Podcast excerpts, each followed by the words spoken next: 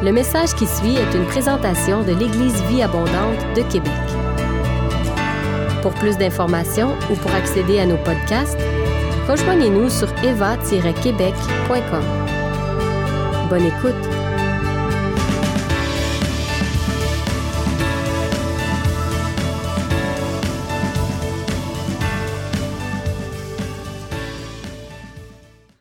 Aujourd'hui, j'aimerais parler de, des projets de Dieu. Est-ce qu'on pouvez dire Dieu a des projets pour moi? Oh, je ne vous entends pas bien. Moi, j'aime entendre les gens. Dieu a des projets pour moi. C'est ça. Quand on lui dit, il plus de conviction, il y a des choses qui se passent. La Bible dit dans Jérémie 29, 11, et c'est Dieu qui parle, il dit, car je connais les projets que j'ai formés sur vous, dit l'Éternel, projets de paix et non de malheur, afin de vous annoncer un avenir et de l'espérance. Dieu a des projets de paix pour vous. Je ne sais pas quel âge vous avez. Je ne dis pas de le dire à haute voix. Mais peu importe l'âge que vous avez, Dieu a des projets pour vous. La Bible dit que Enoch, la première mention d'un homme qui a marché avec Dieu, Enoch avait 65 ans lorsqu'il a commencé à marcher avec Dieu. Donc peut-être que vous avez 40 ans et vous vous dites, waouh, ma vie est déjà finie. Sachez que même aujourd'hui, vous pouvez décider de demander à Dieu, quels sont tes projets pour moi? Et il va vous conduire sur le chemin. Amen. La vidéo que vous avez vue, peut-être vous regardez, vous dites, waouh, c'est quelque chose. Je vous dis le contexte dans lequel les choses sont arrivées. on montre la vidéo juste pour dire que Dieu peut prendre n'importe qui pour faire des exploits. Je le redis encore, Dieu peut utiliser n'importe qui pour faire des exploits. Dieu peut utiliser n'importe qui faire des exploits. Je vous donne un exemple. Le peuple d'Israël était esclave pendant plus de 300 ans. Ils étaient un peuple esclave. Ils n'avaient même pas de définition du futur. Ils ne savaient même pas comment les choses devaient fonctionner. Et Dieu a pris ce peuple qui était dans les plus faibles il en a fait le plus puissant peuple dans le temps. Où quand on mentionnait leur nom, les autres tremblaient. Dieu peut vous prendre et faire des exploits avec vous. Amen. Je veux juste parler un peu des éléments qui sont comme dans le processus que vous pouvez faire aujourd'hui pour que les choses commencent à changer dans votre vie, pour que Dieu commence à rediriger les choses dans votre vie. Amen. Alléluia. Le Seigneur Jésus pouvait dire, quand vous priez, dites que ton règne vienne que ta volonté soit faite. Et il ajoute, que ta volonté soit faite sur la terre comme au ciel. Peut-être que quand on regarde, on dit que ta volonté soit faite sur la terre comme au ciel. Vous pouvez vous dire, ah, il parle de la terre comme extérieure. Mais je veux vous rappeler que la Bible dit que Dieu a façonné l'homme à partir de la poussière de la terre. Donc quand il dit que ta volonté soit faite sur la terre, il n'est pas en train de parler de quelque chose d'extérieur. Il parle de la volonté de Dieu dans votre vie aussi. Donc quand vous priez, vous pouvez dire que ta volonté soit faite dans ma vie, comme elle est faite au ciel. Peut-être que vous vous dites, comment se fait-il qu'on peut dire la volonté de Dieu est faite au ciel par rapport à ma vie? Quel est le rapport entre la volonté de Dieu au ciel versus la volonté de Dieu dans votre vie? Je vais vous montrer un passage qui est très intéressant. La Bible dit dans 1 Chronique 28, du verset 11 au verset 19, il y a quelque chose d'extraordinaire qui prend place là. Dans 1 Chronique 28, c'est le roi David qui est en train de dire quelque chose d'extraordinaire. C'est un texte qui vaut la peine d'être lu. Si on le lit et que vous, si vous le lisez, que vos yeux s'ouvrent là-dessus, votre vie va changer certainement. Dans 1 Chronique 28, David arrive vers la fin de sa vie et puis il raconte quelque chose. David dit, la Bible dit, David, je suis 1 Chronique 28, verset 11, la Bible dit, David remit alors à son fils Salomon le plan du portique. Tout le monde dit le plan. Donc, qu'est-ce que David a remis à son fils? Le plan. C'est bon? On continue. Le plan du portique et des bâtiments annexe les, les, entrepôts du trésor, des étages, des salles intérieures, de la pièce réservée. Verset 12. Il lui donna aussi les plans. Tout le monde dit les plans. Il lui donna les plans de tout ce qu'il avait prévu construire. Et puis je saute un peu, je vais un peu plus loin. Au verset 14. La Bible dit que David lui indiqua, il lui indiqua, pardon, le poids de l'or à employer. Regardez un peu quelque chose. Dans le plan qui est prévu que David donne à son fils, même la manière dont ils doivent peser l'or pour chacun des équipements, le plan, la mesure de l'or est incluse dedans. Il dit, il lui donna donc le poids de l'or à employer pour tous les objets qui devraient être en or pour chacun des services. Il fit de même pour l'argent et de tous les ustensiles d'argent destinés à chaque service. Verset 15, il précisa le poids des chandeliers d'or. Donc même la manière dont la structure devait être faite, elle devait peser une certaine, elle devait faire un certain poids précis. Suivez-moi, vous allez voir pourquoi est-ce que j'insiste sur ce point-là. Donc, verset 15, je suis dans 1 Chronique 28, verset 15, il dit, il précisa le poids des chandeliers d'or et leurs lampes d'or pour chacun d'entre eux. Il fit de même pour les chandeliers d'argent et leurs lampes. Et puis au verset, 16, il dit, il lui indiqua le poids de l'or, on peut en dire encore du poids de l'or, mais le poids de l'or pourquoi? Pour chacune des tables des pains exposés devant l'Éternel, et le poids de l'argent pour les tables d'argent. Il lui donna, on parle de, quand on dit il donna, on parle de David qui donna à son fils, ok? Il lui donna le modèle. Est-ce qu'on peut dire le modèle? Donc, premièrement, il a donné le plan. Après, il a donné quoi? Le modèle. Donc, c'est comme une représentation des choses qui devaient être faites. Il lui donna le modèle des fourchettes, des bassines et des carafes d'or pur, ainsi que des coupes en or. Et puis ça, je saute un peu, j'arrive au verset 18. Il dit, il lui donna aussi le modèle. Est-ce qu'on peut dire le modèle? Il lui donna le modèle de, de l'hôtel des parfums en or épuré avec l'indication de son poids d'or, ainsi que le plan, est-ce qu'on peut dire encore le plan? Ainsi que le plan du chariot des chérubins d'or qui, était, qui, qui étendent leurs ailes pour recouvrir le coffre de l'alliance. Tout cela, je l'ai lu à cause du dernier verset qui vient après, le verset 19. David, après qu'il ait expliqué tout ça, David dit, tout cela, de quoi il fait référence? Quand il dit tout cela? Il fait référence au plan, il fait référence au modèle, il fait référence à la quantité d'or qui devait être utilisée, à la quantité d'argent, il fait référence à tout ça. Il dit tout cela, dit David, se trouve dans un écrit de la main de l'Éternel qui m'a fait comprendre tous les ouvrages décrits sur le plan. Je vais le relire juste pour que ça allume un peu. Il dit tout cela. À quoi il fait référence? Donc David, avant de mourir, donne quelque chose de précieux à son fils. Il lui donne des plans. Il lui donne des modèles. Il lui donne même le poids de l'or qu'il devait utiliser pour les ustensiles. Il lui donne le poids de l'argent qu'il devait utiliser. Et à la fin, il dit tout cela, ce que je viens de te donner là, se trouve dans un écrit de la main de l'Éternel qui m'a fait comprendre tous les ouvrages décrits sur le plan. Et on sait ce qui s'est passé après. Son fils, son fils Salomon a récupéré le plan. Et qu'est-ce qu'il a fait? Il a suivi exactement les mêmes choses qui étaient sur le plan. Et la Bible dit que quand il est arrivé à la fin et qu'il a prié, la gloire de l'Éternel a rempli le temple. Au point où même ceux qui devaient faire leur service n'étaient pas capables de faire leur service. C'est quoi mon point ici? Le point que j'essaie de vous dire, c'est que Dieu a un plan pour votre vie. Dieu a un plan pour votre ministère. Dieu a un plan de carrière qu'il veut que vous suivez. Dieu a, a, des rêves pour votre famille. Dieu a des rêves pour notre Église. Dieu a des rêves pour notre ville. Mais David dit quoi? Tout cela se trouve dans un écrit de la main de l'Éternel qui m'a fait connaître toutes ces choses. Et Dieu dit, je connais les projets que j'ai pour toi. Je connais les plans que j'ai pour toi. Dieu a des plans pour vous. Dieu a des plans pour moi. Maintenant, le point est ceci. Ce n'est pas parce que Dieu a des plans pour nous que ça veut dire que ces plans vont s'accomplir. Où est le problème alors? Est-ce que le problème est du côté de Dieu ou le problème est de notre côté? Parce que David dit clairement, tout cela se trouve dans un écrit de la main de l'Éternel qui m'a fait comprendre toutes ces choses. Mais comment David a fait pour aller obtenir cet écrit? Je vous le dis pour la vie de chacun de nous. Dès le moment où nous sommes nés, même parfois avant, Dieu a déjà un plan, puis il a un modèle. Il y a une salle qui existe au ciel, certainement, où tous les projets, et puis les plans, et puis la structure de tout ce qui doit arriver est déjà décrite. La question, est-ce que vous voulez ce plan? Parce que Dieu ne va pas vous le donner si vous ne venez pas vous lui demander. Il ne va pas le faire.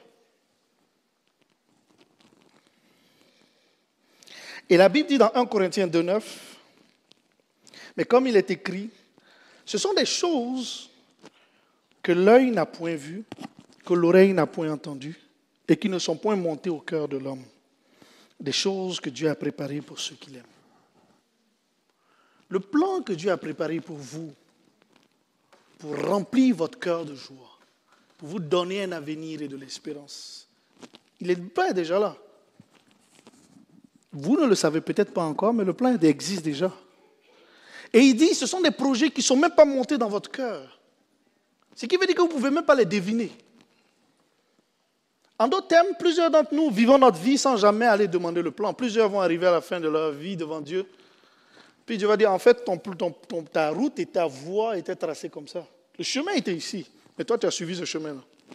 Il y a un passage très intéressant dans le Nouveau Testament de Paul qui, qui, écrit à Timothée, et puis il dit, pour être récompensé dans une course, il faut que chacun court en fonction des règles qui sont écrites et que chacun court sa course. Quand, vous voyez, encore, on voit les, les, les, les courses, là, mettons, mettons le 100 mètres, chacun a sa voie, son couloir. Imaginons qu'on soit en train de courir. Celui qui est dans le couloir 3 dit, il regarde le gars du couloir 1, puis dit le couloir a l'air beau, et puis il commence à aller courir sur le couloir 1. Qu'est-ce qui va se passer? Il est disqualifié. C'est ça le principe. De la même manière, plusieurs d'entre nous voulons courir la course de quelqu'un d'autre. Dieu a des plans pour votre vie. Vous regardez le modèle de quelqu'un d'autre et puis vous voulez suivre ce modèle-là. Donc vous courez votre course et puis vous regardez, hum, il a l'air de réussir. Attends, j'allais voir un peu. Disqualifié. C'est pour ça que Dieu dit, je connais les plans que j'ai pour toi. Il ne parle pas d'un plan, il y a des plans globaux que Dieu fait, mais Dieu a des plans spécifiques pour chacun de nous. Et ce plan, vous ne pouvez pas l'obtenir aussi longtemps que vous ne demandez pas à Dieu que ta volonté soit faite sur la terre que je suis, dans le cœur que je suis, dans ma vie, comme elle est faite au ciel. Pourquoi comme elle est faite au ciel? Parce qu'elle existe déjà au ciel. plusieurs de ces projets ne sont pas réalisés dans nos vies parce qu'on ne demande pas. Il dit, vous ne recevez pas parce que vous ne demandez pas. Amen. Ça va? Il y a deux exemples que je veux souligner qui sont vraiment puissants dans la Bible lorsqu'on les lit. Et j'ai envie de poser, avant de parler de deux exemples, je veux poser des questions. Quand vous regardez votre vie et que vous, si vous voulez vous poser des questions à vous-même, imaginez et puis rêvez le meilleur rêve que vous avez. Imaginez, vous arrivez à la fin de votre vie quelle serait la définition du succès pour dire Waouh, j'ai réussi ma vie Les choses ont été extraordinaires. Comment, définiriez-vous le succès? Prenons juste quelques secondes, juste 10 secondes, et puis pensez à ça. Comment est-ce que vous définiriez le succès? Pensez juste à ça. Quelle chose devrait prendre place? Quel type d'emploi devriez-vous avoir? Combien de montants d'argent devriez-vous avoir dans votre vie? Qui ferait qu'à la fin de votre vie, vous diriez, j'ai réussi ma vie.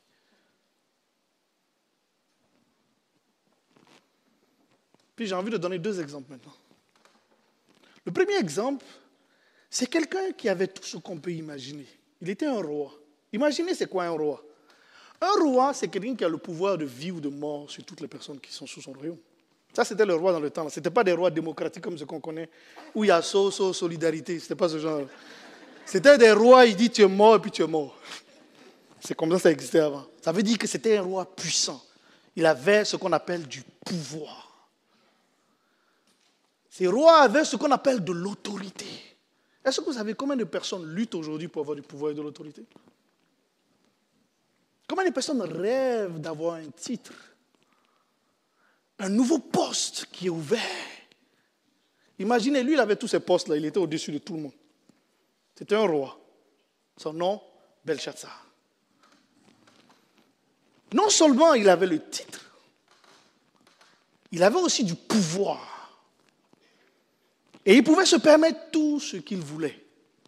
Vous voulez aller en croisière Lui, il peut faire ça comme ça et puis il s'en va. Lui-même, il achète le bateau même et puis il se monte. Covid, pas Covid, il est dans le bateau puis il est parti. C'est juste pour dire comment il était puissant. Rien ne pouvait l'arrêter, ce roi-là. Imaginez que vous ayez ce même pouvoir. Est-ce que vous allez dire, waouh, j'ai réussi? Et ce roi-là, non seulement il avait du pouvoir et de l'autorité, ce roi était capable justement aussi de pouvoir, il avait beaucoup d'argent et de l'or. Et un jour, il était en train de se réjouir, au moment où il se réjouissait, quelque chose a pris place. Au moment où il se réjouissait, une main a commencé à écrire sur le mur. Compter, compter, peser, diviser. Il a commencé à trembler. Il ne comprenait pas l'explication. On a fait venir, on a fait venir euh, Daniel. Et quand Daniel est arrivé, Daniel a dit, oh roi, voilà ce que signifie cette inscription que tu as vue au mur, puis tu tremblais. Il dit, comptez. Le nombre de tes jours a été compté et Dieu a choisi d'en mettre fin. Je ne sais pas si vous savez que pour chacun de nous, Dieu a un nombre précis de jours qui vous a alloué. Le problème, c'est que personne ne sait ni le jour ni l'heure. Mais une chose est certaine, la Bible dit qu'il est réservé aux hommes de mourir une seule fois. Ceux qui croient qu'on peut mourir plusieurs fois, là, vous vous trompez. La Bible dit une seule fois. Après quoi vient le jugement. C'est ce que la Bible dit. Donc, notre vie, Dieu a un certain nombre de jours précis pour chacune de nos vies. Ensuite, le deuxième mot qui est sorti, il dit compter, compter, peser. Et c'est là l'élément le plus important. Dieu dit que tu as été pesé dans la balance. Et tu, et, tu, tu, étais trouvé manquant. Et tu valais peu. Imaginez, quelqu'un qu'on peut dire, il a réussi sa vie. Il est le roi. Il a du pouvoir. Il a de l'argent. Et dans le temps aussi, il y avait beaucoup de femmes. Donc il a beaucoup de femmes. C'était considéré comme une mesure de succès. Il a de l'or, il a tout ce qu'il veut. Et Dieu le regarde, Dieu dit, tu ne vaux rien du tout dans la balance de Dieu. Absolument rien. Donc vous, qu'est-ce que vous voulez atteindre? Est-ce que vous croyez vraiment qu'en ayant tout cet or, tout cet argent, ces neuf maisons, ces douze villas, ce bateau, et puis tous ces éléments, vous croyez vraiment que quand Dieu va vous peser, il va dire, waouh, tu pèses beaucoup parce que la maison que tu as là, elle pèse beaucoup. Hein. Absolument pas.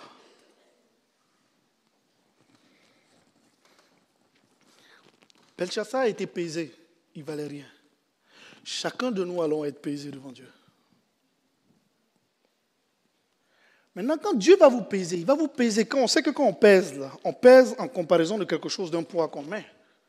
La question est qu'est-ce que Dieu va mettre dans la contrebalance? Je crois personnellement que ce que Dieu va mettre dans la balance, ce sont les projets qu'il avait pour nous. Il va mettre ça dans la contrebalance. Son projet est que tu sois sauvé. Est-ce que quand Dieu va mettre ce projet dans la contrebalance, est-ce que tu vas faire le poids ou tu vas être trouvé manquant? Peut-être que tu es présent aujourd'hui, tu ne connais pas Jésus-Christ. Laisse-moi te dire. Jésus est mort à la croix pour toi. Il a payé le prix pour toi. Afin que le projet de Dieu, que tu sois sauvé, s'accomplisse afin que tu ne meurs pas et ne sois pas définitivement séparé de Dieu. Aujourd'hui, avant la fin, je vais te donner l'occasion de donner ta vie à Jésus-Christ, c'est cela ce que tu veux. Parce qu'il a déjà payé le prix pour effacer tes péchés. Il est mort à la croix. Et non seulement il est mort, mais il est ressuscité le troisième jour. Et il siège auprès du Père. Et aujourd'hui, même chaque fois qu'on parle de lui, il est présent. Aujourd'hui, il est présent. On l'a vu tout à l'heure, même quand on le louait. Il est venu toucher plusieurs personnes. Aujourd'hui, il est prêt à te sauver. Mais qu'est-ce que ça prend? Ça prend que tu prennes la décision de te détourner de tes voies et de dire le projet que tu veux que tu as pour moi, tu veux que je sois sauvé, je veux le suivre. Amen. Il y a d'autres projets aussi. Pour d'autres personnes, la Bible dit, donc justement par rapport aux pécheurs, la Bible dit dans Ézéchiel 28 et 18, 23, Pensez-vous que je prenne le moindre plaisir à voir le méchant mourir? demande le Seigneur, l'Éternel. Mon désir n'est-il pas plutôt qu'il abandonne sa mauvaise conduite et qu'il vive? Dans Ézéchiel 33, Dieu dit, 33, 11, il dit, Dis-leur, aussi vrai que je suis vivant, le Seigneur l'Éternel le déclare, je ne prends aucun plaisir à la mort du méchant, mais je désire qu'il abandonne sa mauvaise conduite et qu'il vive. Détournez-vous donc de votre mauvaise conduite.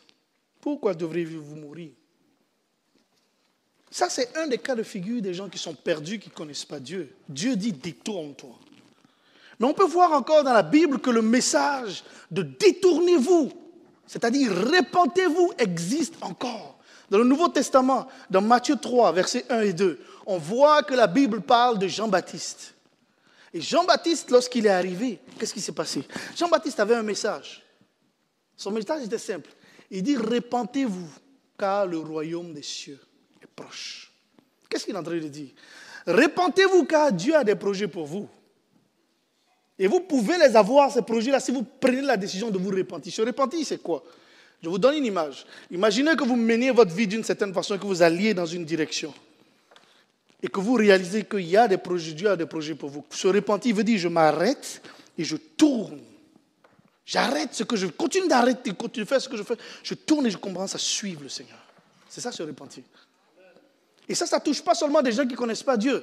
Ça touche aussi des gens qui connaissent Dieu. Pourquoi? Parce que parfois on accepte Jésus et on fait toujours nos mêmes projets.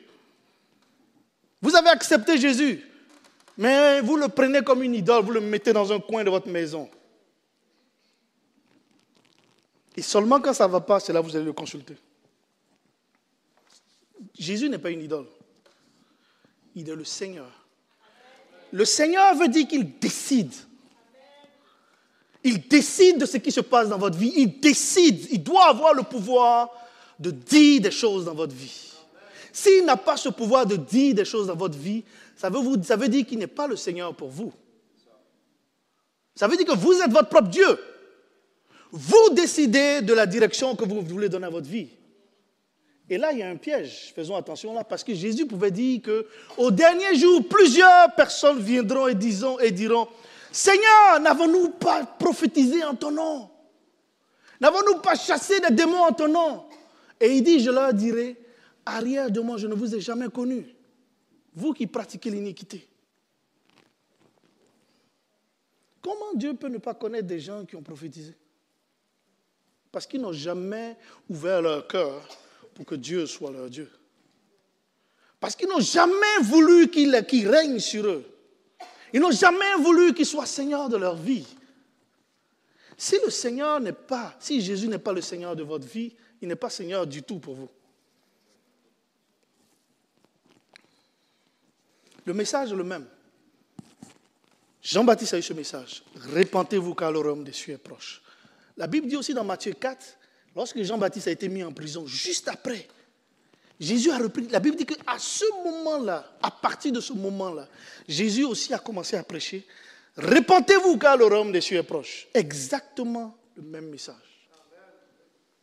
Et la Bible dit aussi que par la suite, Jésus a envoyé ses douze disciples avec exactement le même message. Le royaume des cieux est proche. Par la suite, on voit aussi dans Acte 2, Pierre est en train de parler à plusieurs personnes et leur cœur est touché par le message. Et ils disent, que devons-nous faire? Devinez quel message il dit. Répondez-vous car le royaume des cieux est proche. Le message n'a pas changé. Pour Dieu, si on veut marcher avec Dieu, la Bible dit dans Amos 3, 3, deux personnes ne peuvent pas marcher ensemble s'ils ne se sont pas mis d'accord. Vous ne pouvez pas marcher avec Dieu, marcher dans les projets de Dieu si vous ne vous êtes pas accordé avec lui. Ce n'est pas possible. Et comme aussi la Bible dit que Dieu n'est pas un homme pour mentir, ni le Fils de l'homme pour se repentir, il ne se trompe jamais. Donc devinez qui doit changer. Si on veut marcher avec Dieu, il faut qu'on se répente. Il ne s'agit pas de personnes qui ne connaissent pas Dieu seulement, il s'agit aussi des enfants de Dieu, qui ont choisi, qui refusent que Dieu soit leur Dieu. Il faut que Jésus soit le Seigneur de votre vie. Il faut que vous priez chaque jour que ta volonté soit faite. Je veux, je veux finir avec ce point-là. Que ta volonté soit faite. Je ne sais pas si vous réalisez quelque chose. Dieu est amour. Tout le monde le sait. C'est un des caractères de Dieu. Mais de la même manière que Dieu est amour, Dieu est aussi saint. Seulement prêcher l'amour de Dieu sans prêcher la sainteté de Dieu, c'est une grosse erreur. Parce que le même Dieu qui est amour est aussi le Dieu saint. Je ne sais pas si vous réalisez que dans le Nouveau Testament et dans l'Ancien Testament, quand Dieu est arrivé pour se révéler à Moïse, la première chose qu'il a dit, enlève tes sandales. Car le lieu où tu te trouves est un lieu saint.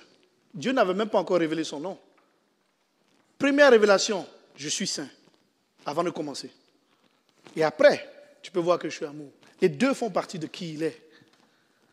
Donc le Dieu d'amour est aussi le Dieu saint. Le Dieu de bonté est aussi le Dieu de sévérité. Le Dieu qui fait grâce est aussi le Dieu de justice.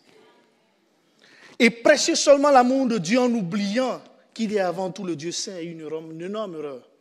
Et si vous croyez que Dieu est amour qui va excuser tout ce que vous faites, détrompez-vous. Détrompez-vous. Dieu ne va pas commettre et Dieu ne va pas compromettre sa sainteté pour l'amour. Je l'aurais dit. Et c'est quoi je crois que là que plusieurs enfants de Dieu se trompent. Dieu ne va pas compromettre sa sainteté pour l'amour. Il ne va pas exercer son amour en compromettant sa sainteté. Dieu est amour, Dieu est aussi saint. Ce sont deux attributs qui gouvernent ses interactions avec les gens. Il y a un homme qu'on connaît tous dans la Bible, Paul. Je vais vous expliquer juste ce concept-là, comment Paul le voyait. Quand on lit dans 1 Corinthiens 9, verset 26 à 27, Paul dit, Moi donc, je cours non pas comme à l'aventure, je frappe, je, frappe non pas comme en battant l'air. Qu'est-ce qu'il est en train de dire ici? Quand il dit je cours non pas comme à l'aventure, ça veut dire je cours pas au hasard. Je cours une course très précise que Dieu m'a donnée. C'est pour ça que Paul a été capable de dire à la fin de, sa vie, j'ai combattu le bon combat, j'ai achevé ma course, j'ai gardé la foi. Pourquoi il dit ça? Parce que Dieu lui avait donné une direction dès le début. Dieu lui a dit, voici les projets que j'ai pour toi. Et il a gardé ses yeux fixés sur les projets que Dieu avait pour lui. Même quand les distractions sont arrivées, il est resté focusé sur ses projets. C'est pour ça qu'il était capable de dire, j'ai achevé ma course. Ça veut dire qu'il savait qu'il avait une course. Est-ce que vous savez si vous avez une course? Ou même vous croyez qu'on avance au hasard, la vie est belle et puis tout Le Seigneur a des projets pour chacun de vous. Et ces projets sont tellement précis que comme on l'a vu avec David, que même le poids de l'or et les modèles étaient précis. C'est la même chose pour nous. Le quand, le comment, le où est précis avec Dieu. Ce n'est pas un Dieu de hasard. Et il vous a créé pour ne pas que vous ressembliez à quelqu'un d'autre. Donc il a un but précis pour votre vie qui est différent du but de l'autre vie. Et je continue. Paul, toujours dans cet, élément. Je vous rappelle que Paul a écrit près de la moitié du Nouveau Testament en passant. Près de la moitié, quand on prend le Nouveau Testament, près de la moitié des livres, c'est Paul qui a écrit. Mais voici comment il pense. Et regardez très bien. Donc, je continue. 1 Corinthiens 9, verset 27. Paul dit, il dit, mais je traite durement mon corps et je le tiens assujetti de peur d'être moi-même rejeté après avoir prêché aux autres. Et puis maintenant, il explique pourquoi, pourquoi est-ce qu'il dit ça. Dans 1 Corinthiens 10, verset 1, il dit, Frère, je ne veux pas que vous ignoriez. Pourquoi il précise ça? Parce que plusieurs enfants de Dieu vivent dans une illusion. Puis on ignore des choses. Mais Dieu dit, mon peuple est détruit parce qu'il lui manque la connaissance. Et il dit, je ne veux pas que vous ignoriez que nos pères ont tous été sous la nuée, qu'ils sont tous passés, qu'ils ont tous passé au travers de la mer, et qu'ils ont tous été baptisés en Moïse, dans la nuée et dans la mer. Ils ont tous mangé le même aliment spirituel et qu'ils ont tous bu le même breuvage spirituel, car ils buvaient un rocher spirituel qui les suivait, et ce rocher était Christ. Mais, vous savez qu'on ajoute mais, ça veut dire que on a dit tout le reste là. mais, la plupart d'entre eux ne furent pas agréables à Dieu puisqu'ils périrent dans le désert. Pourquoi Paul dit ça? Imaginez un peu. Est-ce que quelqu'un peut avoir une expérience plus extraordinaire que le peuple d'Israël? Tu te lèves le matin, tu as, une, tu colonne de fumée. La nuit, tu dors, tu as une colonne de feu. Man, tu es protégé. Tu vois Dieu tout le temps.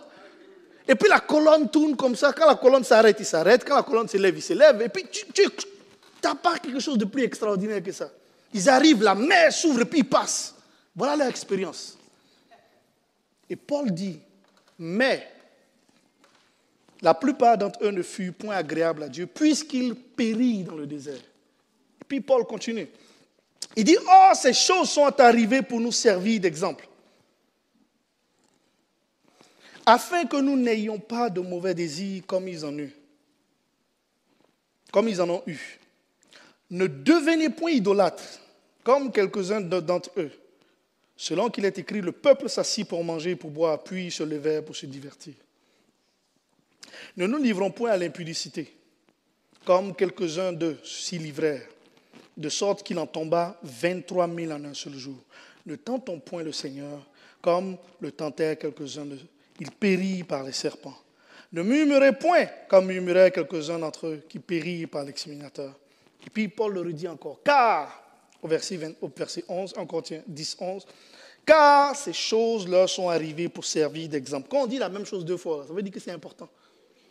Paul le redit une deuxième fois. Ces choses sont arrivées pour nous servir d'exemple. En d'autres termes, nous ne sommes pas différents. Et elles ont été écrites pour notre instruction, à nous qui sommes parvenus à la fin des siècles. Et je veux finir ceci. L'attribut ou le caractère de qui Dieu est est représenté parfaitement à la croix. Je ne sais pas si vous savez, avant d'aller à la croix, Jésus s'est mis à genoux puis il pleurait. Et puis il, agonisait au point où son sang devenait, sa sueur devenait du sang. Et puis il a posé une question. Père, est-ce que c'est possible que tu éloignes de moi cette coupe? C'était ça sa question.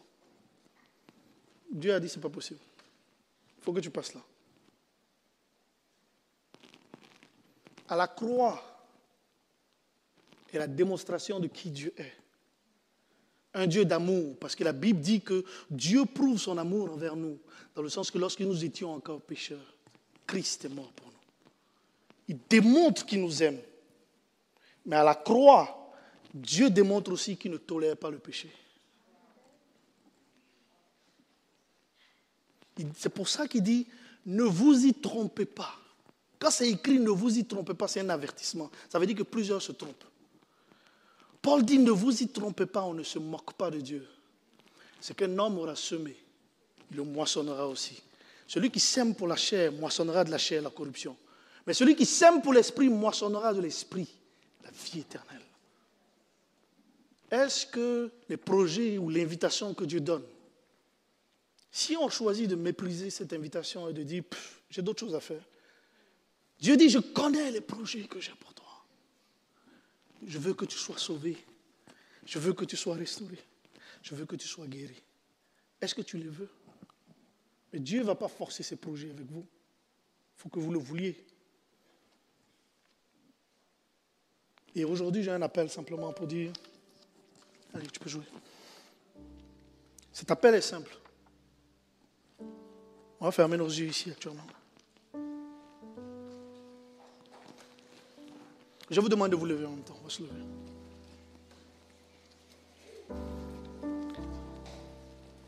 On va se lever puis on ferme nos yeux.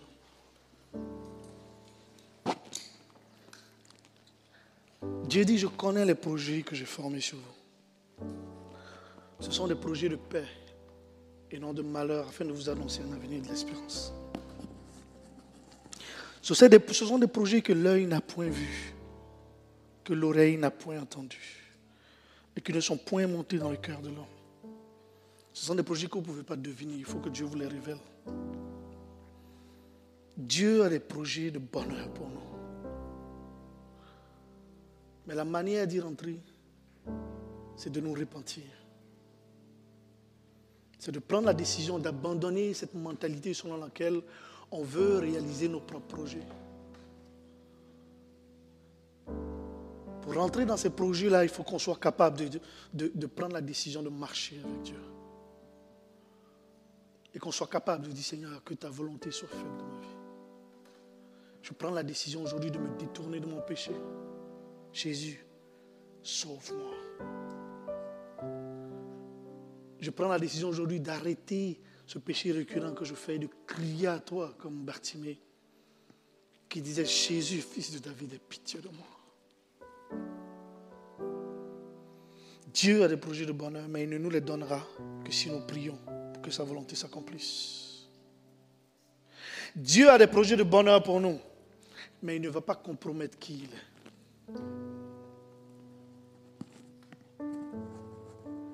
Faisons le choix de nous repentir,